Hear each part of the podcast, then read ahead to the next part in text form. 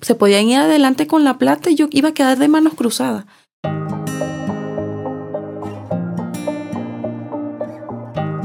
Moverse es libertad, transformación, estar viva, vivo. En esta primera temporada escucharás el testimonio de mujeres refugiadas, inmigrantes, que fueron parte de los talleres Mujeres en Movimiento un proceso de resignificación de historias de migración a través del arte.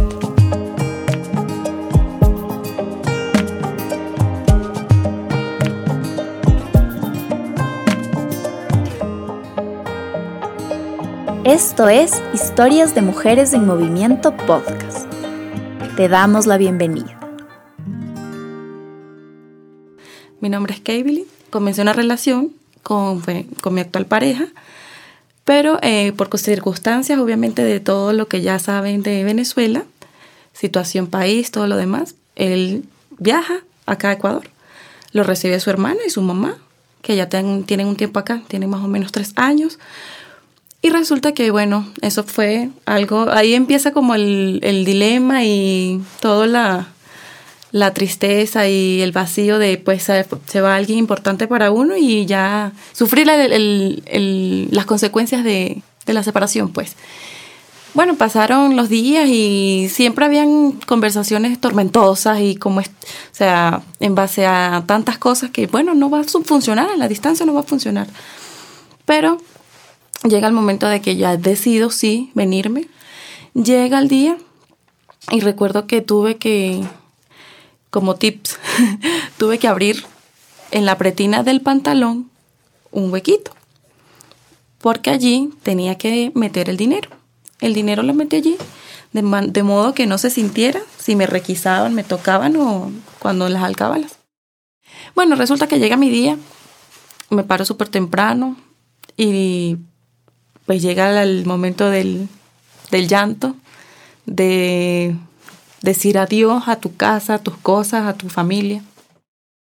Con el alma en un hilo porque yo dije, yo el camino a donde voy a llegar sé llegar hasta Cúcuta. Pero yo he ido sola sin mi hija. Pero en este momento pues yo la traía conmigo. Y seguimos y tomamos de bus en bus. Eso fue porque tampoco por la cuestión de la pandemia no había bus directo a, a la frontera. Salí de, Mérida hacia la ciudad del Vigía, del Vigía me embarqué en otros carritos, de, ese otro carrito me embarqué a otro bus. En total fueron como cuatro o cinco los medios de transporte que tuve que utilizar para llegar a la frontera. En la frontera llego como, como a las 3 de la tarde más o menos. Bueno, no habíamos comido nada, pero yo tenía mis arepitas porque esa es otra. Todo el que sale de Mérida o de Venezuela lleva sus arepitas de harina de trigo en el bolso, eso sí. Y su cafecito para lo menos, para, para gastar lo menos posible, lo menos posible. Bueno, llegué a la frontera y yo le digo a mi hija, bueno mami, aquí llegamos temblando porque en el proceso de llegar a la frontera hay muchas alcabalas. Y a eso voy con lo que le abrí el huequito al pantalón porque resulta que ellos te revisan toda, te desnudan y te meten la mano, así literal, y te agarran y te revisan, buscándote el dinero. Y con la nena me lo iban a hacer. Y yo le digo a la, a la, a la, a la, mujer esta del, del, de la Guardia Nacional, le digo, no, tú la niña no me la vas a tocar. Porque si tú quieres, eh, eh, si tú quieres tocar a la nena, tengo que dar consentimiento. Y ella es una menor de edad y obviamente no lo vas a hacer.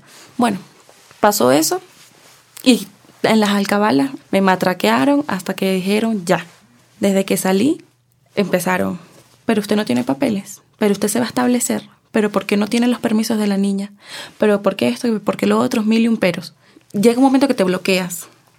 Pero yo, Dios mío, ayúdame. Yo en todo mi camino fue oración, oración, oración. Y cuando me toca cruzar, hay muchos paracos mira, te cobramos tanto, esto es seguro, mamita, no vas a estar más seguro que con nosotros. Y yo, Dios mío, ¿qué hago? ¿Qué hago? Porque me podían estafar. Como Dios no le falta a nadie, un muchacho también iba en el mismo bus que yo iba, pues obviamente a cruzar. Y yo sentí seguridad con él. Yo dije, este es un ángel que Dios me puso y yo me le pegué a ese muchacho. Y hasta le dije, chico, me disculpas, pero vengo sola con la nena. No te preocupes, me están esperando del otro lado, me dice. Y entonces hablamos por, por bolso me cobraban 30 mil pesos. Yo traía dos bolsitos. trae mi bolso, mi cartera y el bolsito de la nena con su agüita. Digo, ¿qué hago? ¿Paso, no paso? Dejo los bolsos. El muchacho, como te digo, me inspiró confianza, el que venía conmigo en el bus, y me dice, tranquila que yo siempre vengo y, y paso y bueno, y eso es así, tienes que dejarlo que ellos pasen los bolsos adelante y ya luego pasamos nosotros. Yo mando mis bolsos con el muchacho. Y yo digo, bueno, Dios mío, ahí había ropita, los papeles de la nena. Yo digo, bueno, que sea lo que Dios quiera. Pero obviamente el dinero siempre lo cargaba conmigo. Y me monto en la moto de, de, los paracos, porque yo pasaba con el muchacho y el muchacho como que me respaldaba, pues. Yo me monto en la moto con mi muchacha en el medio me presiné y bueno, Dios mío, de aquí para adelante lo que usted quiera. En el primer intento pasa que me regresan. Me dice, tú piensas que nosotros no te tenemos fichada. Tú vienes con un morenito y vas a decir que ese es tu esposo. Y yo me le quedaba como que neutra. Resulta que los guardias nacionales, desde que desde las primeras alcabalas, tienen un, un grupo de WhatsApp. Van tales pasajeros con tales características, con una niña sin papeles, todo, todo, todo se lo detallan. Cuando yo llego a ese punto de querer cruzar del puerto de Santander hacia donde me tengo que embarcar para el bus de Cúcuta, me llaman, me paran, paran a la moto con el muchacho que yo iba. Y me dicen, no, no puedes pasar. Nos devolvimos. Porque hay, en esa trocha hay mini trochas donde se puede uno como escabullir. Pero no, cuando ya te tienen marcado, ya entro en pánico porque ya era tarde, ya yo dije, Dios mío, ¿dónde me va a agarrar la noche con la niña? Y ahí pues no hay mucho, muchas opciones para alquilar, algo para quedarse. El muchacho me dice, vamos a mi casa, ya era la única manera, tenía que confiar, tenía que confiar.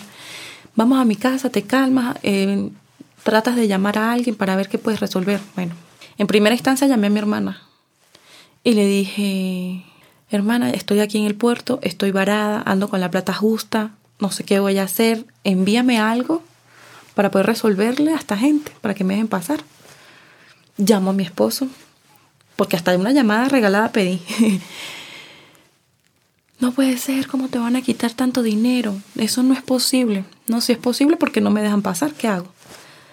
me dice, bueno, te tocará quedarte en Colombia los más días de los que tenías previsto para poder yo o sea, tratar en estos días reunir algo y enviártelo. Y así fue. Así fue, la, de la plática que tenía, obviamente saqué. Y eran tres puntos la alcabala que había que pasar. Los bolsos, totalmente escondidos, guardados. O sea, yo dije, los di por perdido. Me vuelvo a montar en la moto con el muchacho con la niña y nos vuelven a parar. Mira, fulanito, pero ya te dijimos que no puedes pasar. Y el chamo me dice, dame la plata, dame la plata, dame la plata. Y yo, hecha un manejo de nervio total.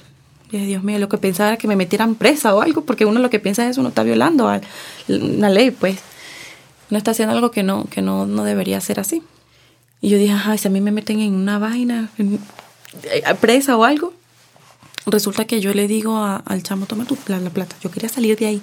Ya yo tenía mucho tiempo ahí, tenía como dos horas, tratando de resolver qué iba a hacer. Y yo digo, bueno, que sea lo que Dios quiera. Así fue. Le pagamos al hombre, al guardia, porque eran muchos, eran muchos. Eran tres puntos y en cada punto tuve que, tuve que pagar 50 mil pesos. Equivalente a 50, 50 dólares, 60 dólares. Bueno, me embarqué, con una muchacha que venía, hice amistad, hablamos, compartimos experiencia. También me dio unos tips para cuando pudiera, quisiera volver. Y me embarco a Cúcuta. Me embarco a Cúcuta, ya estaba oscureciendo, eran como las cinco, cinco y media, seis de la tarde. Y bueno, pago mi pasaje, el de la niña, nada. O sea, desde que salí de mi casa, un estrés, un estrés, no podían relajarme en ningún momento porque primero pues con las cuestiones en Colombia que se escuchan tanto de los niños que se los llevan, que se los arrebatan. Entonces yo estaba muy, muy atenta. Llego a Cúcuta a eso de las 8 de la noche. Empecé a pedir llamadas prestadas. Entonces llamo a mi esposo y le digo, ya estoy en Cúcuta, necesito que te comuniques con la muchacha de la agencia porque él viajó con una muchacha, con una agencia y la contactó de nuevo y bueno, le comentó a la muchacha que quería que yo quería viajar, que no sé qué. Ella me puso en contacto con ella en Cúcuta y me fui al terminal de los patios.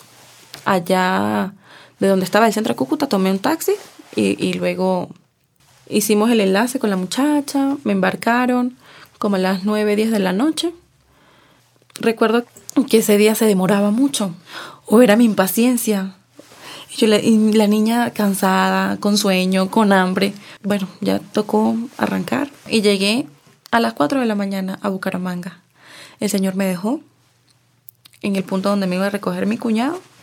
Y bueno, nada, no conocía tampoco a mi cuñado.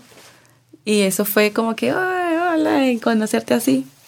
Y llegué y bueno, tenía tres años sin ver a mi hermana. Y obviamente yo le dije a mi esposo, si yo viajo a Ecuador, yo tengo que pasar a Colombia. Yo tengo que pasar, quedarme unos días en Bucaramanga porque yo quiero ver a mi hermana. Tengo tres años que no la veo. Y cuando, cuando en ese reencuentro yo todavía estaba como que, ya va, sonámbula, porque ya, o sea, no daba. Estaba súper cansada. Pero sin embargo, la niña se bajó, tía, ¿cómo estás? Bendición. Y yo me eché, o sea, yo me eché fue a llorar porque yo dije, ¿cómo quisiera que mi mamá también estuviera aquí? Que la abrazara y que sintiera, concha, le estamos las tres juntas otra vez. Lo de nunca habernos separado las tres. Y ahora las tres estamos en países diferentes. Mi mamá en Venezuela, mi hermana en Colombia y yo acá en Ecuador. Pasé esos ocho días con mi hermana mientras que mi esposo lograba reunir lo que me faltaba para los pasajes y contacta con la misma muchacha de, que me trajo de, de Cúcuta a Bucaramanga, hizo el, el, enlace y pudimos viajar, mi hija y yo, con la misma agencia, pues asesoradas por ellos. Llegó el día del bus, otra vez me subí, bueno, vamos a acomodarnos acá, obviamente porque traía, no teníamos más dinero, la nena todo el viaje, los dos días fue encima de, de mis piernas. Ya incómoda, cansada, obviamente pues si estuviera en otro puesto ya sería algo más, más relajado, pero no. Salimos de Bucaramanga como a las 3 de la mañana y emprendimos el viaje. Recuerdo que el bus llovía más adentro que afuera, como decimos, porque cayó un palo de agua y empezó con las curvas y, y tal, empezó a caer agua adentro, adentro, adentro. Peleábamos para que nos cambiaran la unidad, pero no. Y de verdad que la gente con la que estuve viajando, súper bien obviamente la mayoría de venezolanos y de diferentes partes, Barinas, Maracay, Caracas, Valencia, Maracaibo, de muchas partes. Y yo, pues también hice amistad con una, con una muchacha de Maracaibo. La muchacha súper solidaria, súper buena gente, viajaba con su esposo, su hija, su mamá y pues obviamente ella. Y yo le dije, ¿para dónde vas tú? Yo voy para Chile otros para Perú, otros para Ecuador, otros para Guayaquil, otros para... Todos tenían destinos diferentes. Pero el punto era llegar a Ipiales. Al mediodía, cuando ya llega al mediodía, estamos por Cali, porque Colombia es muy grande.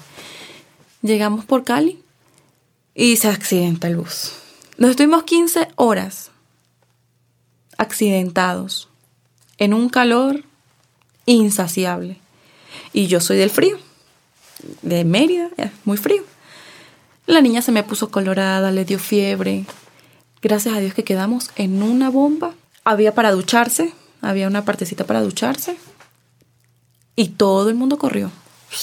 Hicimos nuestra fila y bañé a la nena como tres veces. Bueno, ya volvimos a arrancar. Ya de aquí no nos para nadie. Julián ya pronto llegamos, mami. En una parte, no recuerdo muy bien el nombre, pero sé que es como una carretera vieja de una vía de allá, por Colombia. Se metía un bus, pero enorme, en un espacio tan reducido. Pero antes de nosotros estaba pasando unas gandolas, unas gandolas enormes. Se quedan varadas las gandolas. No, otros pesimistas de, en el viaje, no, aquí no vamos a estar otro día. Y yo, ay Dios mío, y hacía mucho frío estábamos todos abrigados, pero yo dije, ay, ahí no había nada. Era una selva, era una broma increíble, algo. Y bueno, llegaron a, auxiliar a, la, las gandolas. Bien. Ahí nos estuvimos como dos horitas pegados. Bueno, seguimos y seguimos y seguimos. Y pues las paradas que hacen, a ir al baño, a comprar agüita. Recuerdo que llegué a Ipiales como a las 7 de la mañana. Ahí es donde me puedo comunicar con mi esposo. Y yo le digo, mi amor, ya todo bien, estoy aquí, me van a embarcar. Ellos se encargan, los de los, los, asesores se encargan de comprar el pasaje. Ya estando tú aquí adentro en, Ecuador. para donde te dirijas, porque sin documentos a uno no se los vende. Entonces el muchacho hace como el puente para, para adquirir el pasaje. Te pagan el pasaje, ellos, ellos lo pagan. Si tú pagaste ese servicio completo, pues ellos pagan el pasaje hacia donde te dirijas, ya luego. Y sí, me compraron mi pasaje, me embarqué como a las 10 de la mañana y seguí. Me embarcaron, me vine súper bien. Y sí me encontré con, un, con el peaje. Y yo, ay Dios mío, así, hazme invisible porque me van a devolver, me van a devolver. Siempre se me, o sea, aunque uno no quiera, tiene pensamientos, obviamente tú estás vulnerable, tiene pensamientos negativos en, esos momentos. Y yo decía, Dios mío, que ay, hazme invisible, que no me vean, si me piden papeles de la niña, Dios mío, ¿qué hago? ¿Qué hago?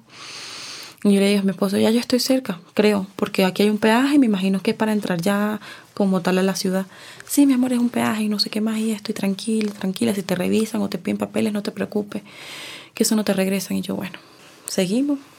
Llegué al, terminal de Carcelén, como a las 4 de la tarde. Y ahí esperé a mi esposa, a mi suegra, que iban a buscarme.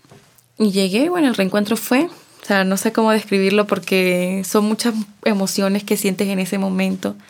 Y tú dices, Dios mío, lo logré, pasé. Y él lo único que me repetía es que estoy orgulloso de ti porque siempre supe que podías. Historias de Mujeres en Movimiento nace para visibilizar la resiliencia y fortaleza de mujeres en situación de movilidad humana. El movimiento es un derecho universal. Este es un podcast presentado por Fundación Las Reinas Pepiadas, gracias al apoyo de la Organización Internacional para las Migraciones, OIM, y The State PRM.